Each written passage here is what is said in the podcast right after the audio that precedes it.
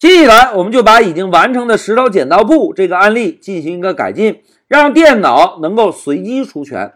好，目的明确之后，我们就回到 Pycharm。同学们，我们这一小节的重点是不是就是让电脑从原来的傻傻出布变成一个随机出拳，对吧？那要随机出拳，我们第一步应该做什么？哎，非常好。第一步应该导入工具包，对吧？那现在老师啊，把光标放在文件的最起始位置，摁一下回车，然后呢，首先来增加一个注释，导入随机工具包。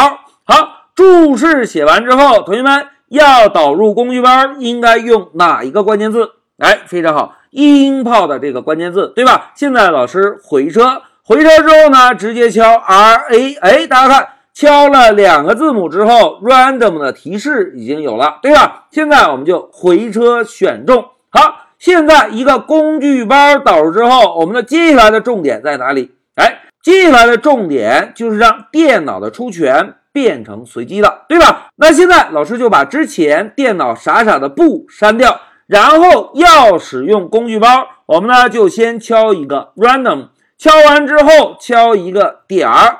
在点儿后面，我们敲一个 random int 随机整数，对吧？紧接着我们敲一个括号，在括号内部，我们先写上起始的数字一，然后跟一个逗号。同学们，我们电脑出拳应该是哪些数字啊？是不是一二三，对吧？因此呢，老师就在后面这个数字写成三。好。同学们，现在我们的代码已经改造完成了，让我们 Shift F 十来验证一下。走，哎，提示我们出拳，我们呢先出一个石头。哎，大家看，电脑出的是布，我们输了，对吧？再来一个 Shift F 十，这一次我们仍然出石头。走，哎，电脑出剪刀，我们欧耶，电脑弱爆了，对吧？来，再 Shift F 十玩耍一下，这一次老师还是傻傻的出石头。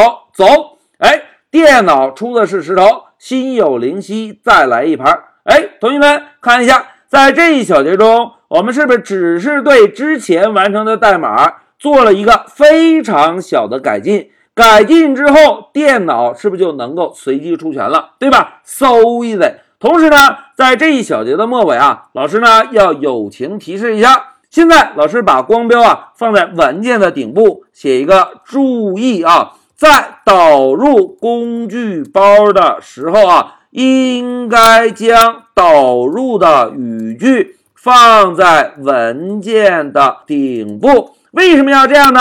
因为这样可以方便下方的代码在任何需要的时候使用工具包中的工具。哎。这句话用大白话来讲，就是我们先把工具包导入进来，导入之后，下方任何一个位置，只要想使用到工具包中提供的工具，都可以直接编写代码，而不用再考虑工具包有没有导入，仅此而已。好，讲到这里啊，老师呢就对我们之前完成的石头剪刀布案例做了一个改造，让电脑实现了随机出拳。现在老师就暂停一下视频。